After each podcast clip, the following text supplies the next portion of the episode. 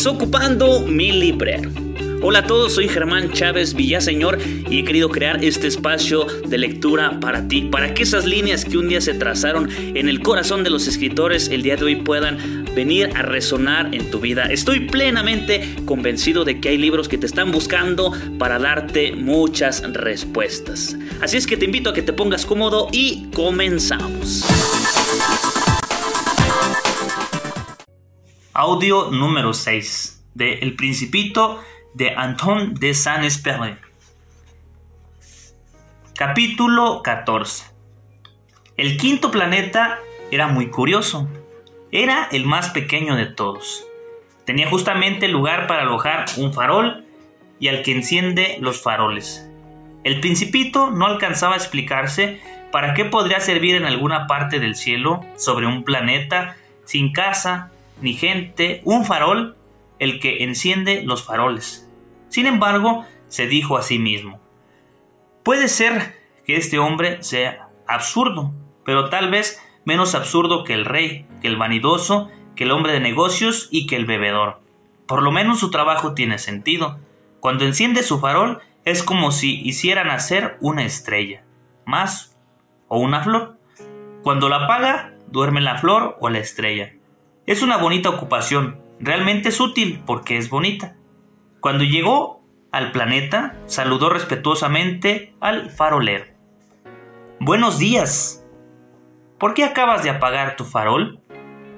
Es la consigna, respondió el farolero. Buenos días. ¿Qué es la consigna? Es apagar mi farol. Buenas noches. Y lo encendió de nuevo. ¿Pero por qué acabas de encenderlo otra vez? Es la consigna, respondió el farolero. No comprendo, dijo el principito. No hay nada que comprender, dijo el farolero. La consigna es la consigna. Buenos días. Y apagó su farol. Después se secó la frente con un pañuelo de cuadros rojos. Desempeño un oficio terrible. Antes era razonable, apagaba en la mañana y encendía en la noche. Tenía el resto del día para reposar y el resto de la noche para dormir. Y después de esa época ha cambiado la consigna. La consigna no ha cambiado, dijo el farolero. Ahí el drama. El planeta, de año en año, ha dado vueltas más y más a prisa, y la consigna no cambió. Mmm, interesante. Entonces, dijo el principito, pues ahora que da una vuelta por un minuto no tengo ni un segundo de descanso. Enciendo y apago una vez por minuto. Qué raro. Los días en tu casa duran un minuto. No es tan raro, dijo el farolero. Hace ya un mes que estamos hablando. ¿Un mes? Sí, 30 minutos, 30 días, buenas noches. y volvió a encender su farol. El principito lo miró y sintió que amaba a este farolero, que era tan fiel a la consigna. Recordó las puestas de sol, que él mismo iba a buscar alguna vez corriendo su silla. Quiso ayudar a su amigo. Tú sabes, conozco un medio para que puedas des descansar cuando quieras. Yo siempre quiero, dijo el farolero. Yo también. Continuó. Pues se puede ser fiel y perezoso a la vez. El principito prosiguió. Tu planeta es tan pequeño que puedes hacer el recorrido en tres zancadas. No tienes más que caminar despacio para que darte siempre al sol. Cuando quieras descansar, caminarás y el día durará el tiempo que tú quieras. Con eso no adelantó gran cosa, dijo el farolero. Lo que yo quiero en la vida es dormir. No hay modo, dijo el principito. No hay modo, dijo el farolero. Buenos días. y apagó su farol. Este, se dijo el principito mientras proseguía más lejos su viaje. Sería despreciado por todos los otros, por el rey, por el vanidoso, por el bebedor, por el hombre de negocios. Sin embargo, es el único que no me parece ridículo tal vez porque se ocupa de otras cosas y no de sí mismo. ¿Mm? Suspiró con pena y se dijo aún, ay, este es el único al que hubiera podido hacer mi amigo. Pero su planeta es realmente demasiado pequeño, no hay lugar para dos. Lo que el principito no se atrevió a confesar es que sentía nostalgia de ese bendito planeta, a causa sobre todo de las 1400 puestas de sol en 24 horas. Capítulo 15 El sexto planeta era un planeta diez veces más grande. Estaba habitado por un viejo señor que escribía libros enormes. Vaya, he aquí un explorador, exclamó cuando vio al principito. El principito se sentó sobre la mesa y tomó aliento. Había ya viajado tanto. ¿De dónde vienes tú? le dijo el viejo señor. ¿De qué trata ese libro tan gordo? dijo el principito. ¿Qué haces tú aquí? Soy geógrafo, dijo el viejo señor. ¿Qué es un geógrafo?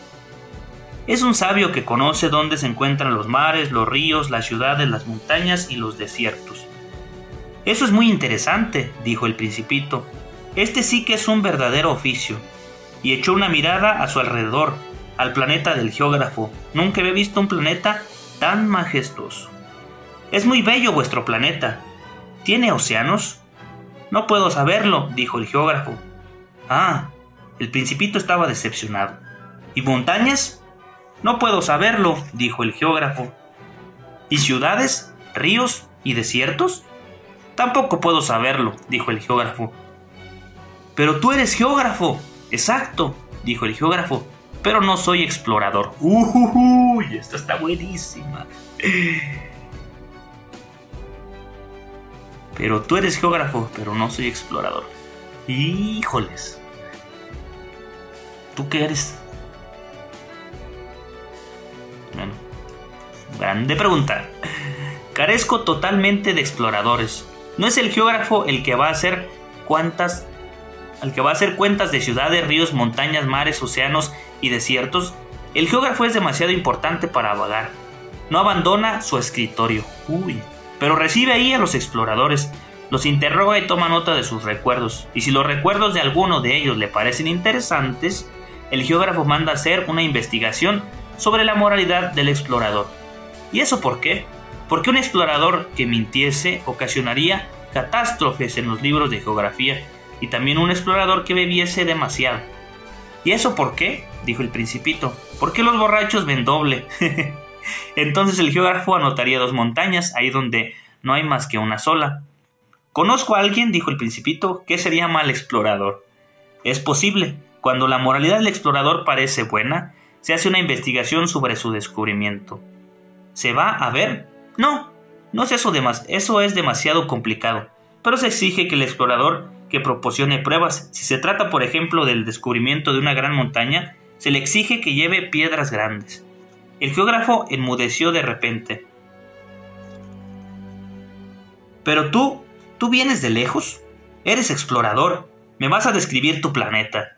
Y el geógrafo también abierto, habiendo abierto su registro, sacó punta a su lápiz se anotaban primeramente con lápiz los relatos de los exploradores. Se espera para anotarlos con tinta a que el explorador haya proporcionado las pruebas. Entonces, interrogó el geógrafo. Oh, mi país, dijo el principito, no es muy interesante. Todo es muy pequeño. Tengo tres volcanes, dos volcanes en actividad y un volcán apagado. Pero uno nunca sabe. ¿Uno nunca sabe? dijo el geógrafo. Tengo también una flor, no tomamos nota de las flores, dijo el geógrafo. ¿Y eso por qué? Es lo más bonito, porque las flores son efímeras. ¿Qué significa efímero? Las geografías, dijo el geógrafo, son los libros más preciosos de todos los libros. No pasan de moda nunca. Es muy raro que una montaña cambie de lugar. Es muy raro que un océano se vacíe de su agua. Nosotros escribimos cosas eternas. Pero los volcanes apagados pueden despertarse, interrumpió el principito. ¿Qué significa efímero? Que los volcanes estén apagados o estén activos viene a ser lo mismo para nosotros, dijo el geógrafo. Lo que cuenta para nosotros es la montaña, no cambia. ¿Pero qué significa efímero? repitió el principito, que en su vida había renunciado a una pregunta una vez hecha. Eso significa que está amenazada de que está amenazada de desaparición próxima. ¿Mi flor está amenazada de desaparición próxima? Seguramente. Mi flor es efímera, dijo el principito, y no tiene más que cuatro espinas para defenderse contra el mundo, y la he dejado del todo sola en casa. Ese fue un primer sentimiento de pena, pero recobró el ánimo. ¿Qué me aconsejáis visitar? preguntó. El planeta Tierra, le respondió el geógrafo. tiene buena reputación y el principito se fue soñando en su flor. Y continuamos con el siguiente audio.